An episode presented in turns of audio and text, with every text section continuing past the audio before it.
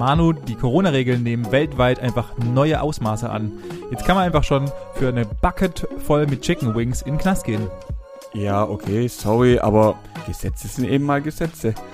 Apropos sorry, Entschuldi, ich war gern kurz mal in Italien. Aber ich bin jetzt auch wieder hier, war schön und alles ist bene. Wunderbar. Und so wie ich mitbekommen habe, hast du dich auch in Italien über die momentane politische, super tolle Situation informiert. Und äh, darüber mussten wir auf jeden Fall mal ein bisschen diskutieren, weil das geht auch selbst an uns Politspastis nicht dran vorbei.